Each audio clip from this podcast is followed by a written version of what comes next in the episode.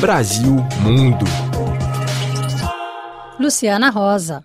O resultado do PIB é uma boa surpresa, diz Campos Neto em Washington. O comentário do presidente do Banco Central foi feito a empresários durante um evento organizado pelo Lead Brasil em Washington.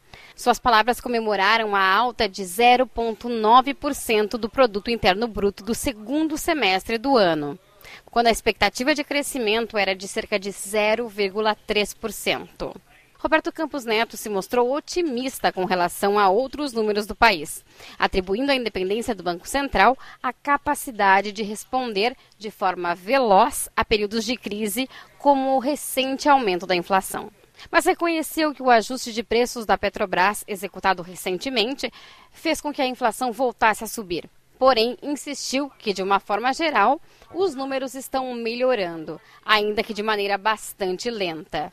O presidente do Banco Central não comentou as falas do presidente Lula desta sexta-feira em evento no Ceará, dizendo que não havia comunicação entre os dois e que os juros do Brasil precisavam diminuir. Lula disse: Não pensem que eu acho que o juro está baixo o juro ainda está alto. A possibilidade de um crescimento econômico baseado na sustentabilidade e a necessidade de o Brasil assumir um papel de liderança na geração de energia limpa, devido ao tamanho de sua matriz, foram os temas mais abordados pelas autoridades presentes no encontro. Porém, com a reunião de 10 governadores e 7 prefeitos no mesmo ambiente que o presidente do Senado, Eduardo Pacheco, a reforma tributária acabou sendo um assunto difícil de se evitar.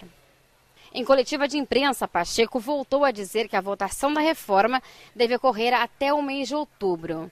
Ele se mostrou entusiasmado com as possibilidades de avanço representadas pela nova lei de arrecadação. Bom, ela ajuda primeiro no, no aspecto material, né, na consistência dela, ao simular o sistema tributário para o imposto único, mais simplificado, menos burocratizado, mais inteligível àqueles que vão investir é, e com mais segurança jurídica, é evidente que isso é melhor para o Brasil. Mas há uma regra de transição muito considerável.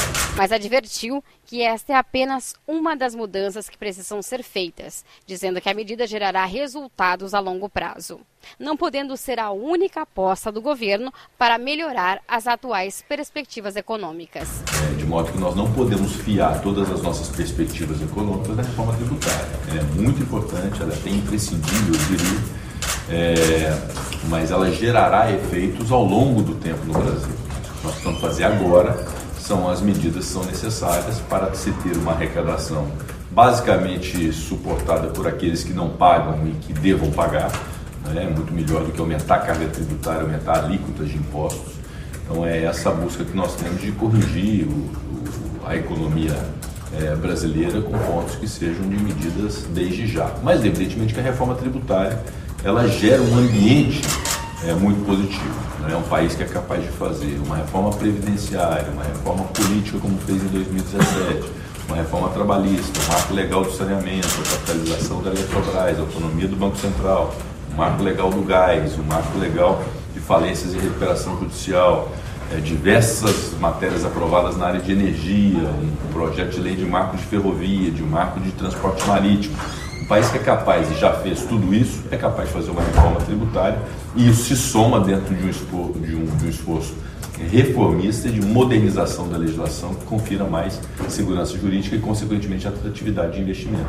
Então, a reforma tributária tem esses dois aspectos, do que ela representa em si e do que ela representa também em demonstração de capacidade do Brasil de fazer importantes transformações. Para o senador, em lugar de aumentar a carga tributária ou aumentar a alíquota de impostos, é preciso fazer com que aqueles que não pagam passem a pagar.